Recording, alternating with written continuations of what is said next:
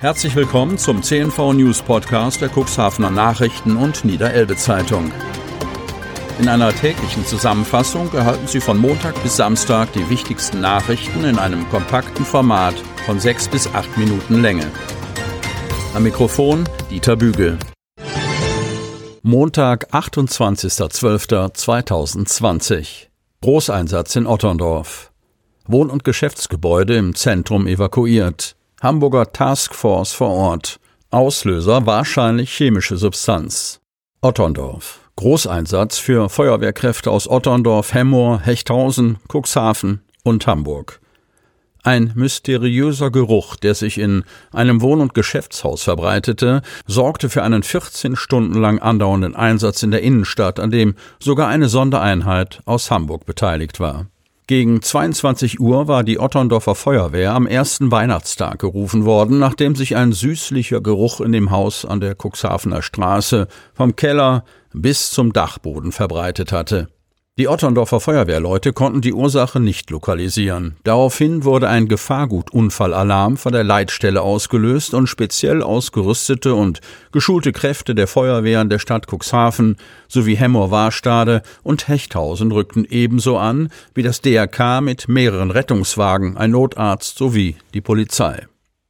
Zwischenzeitlich erfolgte die Evakuierung des Gebäudes. Die Hausbewohner, die zum Teil über körperliche Beschwerden, Reizungen der Schleimhäute klagten, wurden während des Einsatzes in anderen Unterkünften untergebracht.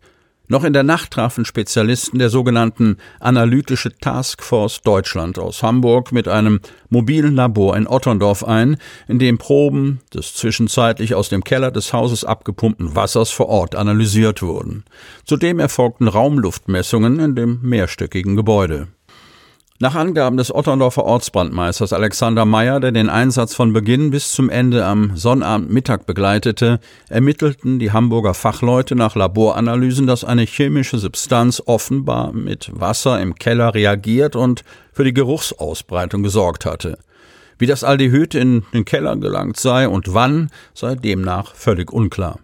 Nachdem die Hamburger Taskforce ihr Urteil abgegeben hatte, erfolgte eine provisorische Abdichtung des Kellers.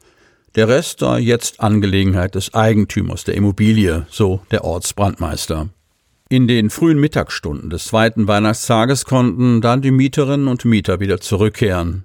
Die stundenlange Vollsperrung der Ortsdurchfahrt im unmittelbaren Einsatzbereich wurde ebenfalls aufgehoben.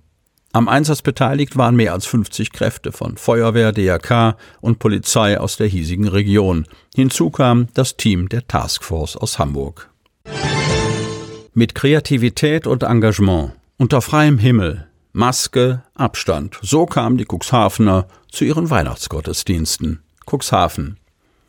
Getragen von Erfindungsreichtum und großem Engagement der Haupt- und Ehrenamtlichen konnten in den Kirchen Cuxhavens an Heiligabend doch noch viele Festtagsgottesdienste angeboten werden. Natürlich blieb die Resonanz überschaubar, natürlich waren die Umstände anders als je zuvor, aber es war möglich, zusammenzukommen und dabei den Abstand zu wahren. Können wir es überhaupt wagen? Locken wir nicht zu viele Menschen auf die Straße? Fallen sich am Ende doch alle in die Arme? Wir wussten, mit euch kann man das verantworten, stellte der Altenwalder Pastor Achim Wolf fest, der auf dem Karl-Grote-Platz auf einem zur Bühne umfunktionierten Pritschenwagen predigte. In Groden gestaltete Pastorin Sabine Bradorek, unterstützt durch das Duo Ebbe und Flut mit Britta Quaiser und Ulrike Staufenbiel, schon am frühen Nachmittag zwei Krippenspiele im Freien, wobei die Besucher die Darsteller waren. In Döse war die Straße vor der St. Gertrud-Kirche gesperrt und Pastor Detlef Kipf sprach von einer Bühne, die vor dem Kirchentor errichtet worden war. Das dazu laufende Non-Stop-Programm garantierte, dass jeder alles mitbekam und sich nie zu viele Menschen gleichzeitig auf dem Areal aufhielten. Das garantierten auch die Eingangskontrollen. Die Zählung erfolgte über Murmeln, die am Ausgang wieder abgegeben wurden. In Altenwalde führte nachmittags ein Rundkurs um die Kreuzkirche herum und durch sie hindurch. Vor einem wie in jedem Jahr geschmückten imposanten Weihnachtsbaum bestand die Möglichkeit, sich für ein paar stille Momente in eine Kirchenbank zu setzen. Diakonin Silke Marx hatte die Idee, Geschenktüten zu mitnehmen, für Alleinstehende, Paare und Familien zu packen. Darin war immer etwas mit Krippenbezug, als Ersatz für das ausfallende Krippenspiel.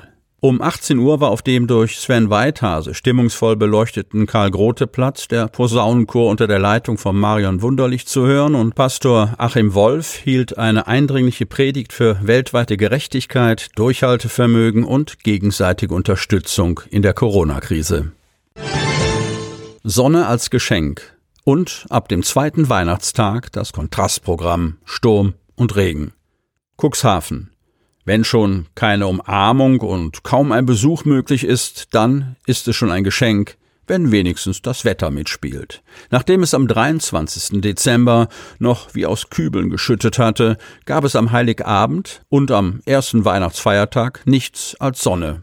Lasst uns diese kostbaren Momente bloß auskosten, schien sich zahlreiche Spaziergängerinnen und Spaziergänger gesagt zu haben, die es an die Strände zog die zurzeit auf der Promenade in Dun und Döse, auch auf dem Weg zur Kugelbarke, geltende Maskenpflicht konnte sie nicht abhalten.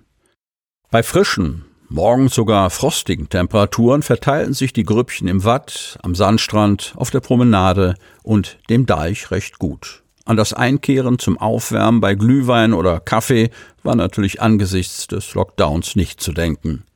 An die nicht zuletzt durch viele bunte Drachen an der Kugelbarke erzeugte fast heitere Stimmung war schon tags drauf nicht mehr zu denken. Am Sonnabend und Sonntag peitschten Sturmböen aus Süd-Südwest über Land und Küste, die laut Seewetterdienst Hamburg draußen auf See Windstärke 10 erreichen konnten. Der Helgolandverkehr für den 27. Dezember wurde abgesagt. Ersatzweise kündigte die Reederei Kassen-Eils eine Fahrt für den Montag an. Sie wollen noch tiefer in die Themen aus Ihrer Region eintauchen? Im CNV Medien Podcast auf Tauchgang kommen jede Woche Freitag spannende Personen, emotionale Stories und tolle lokale Projekte aus dem Landkreis Cuxhaven zu Wort. Einfach kostenlos abonnieren auf Spotify, Apple Podcast, Amazon oder auf der Startseite unseres Medienhauses unter cnv-medien.de. Sie hörten den Podcast der CNV Medien, Redaktionsleitung Ulrich Rode und Christoph Käfer. Produktion Rocket Audio Production.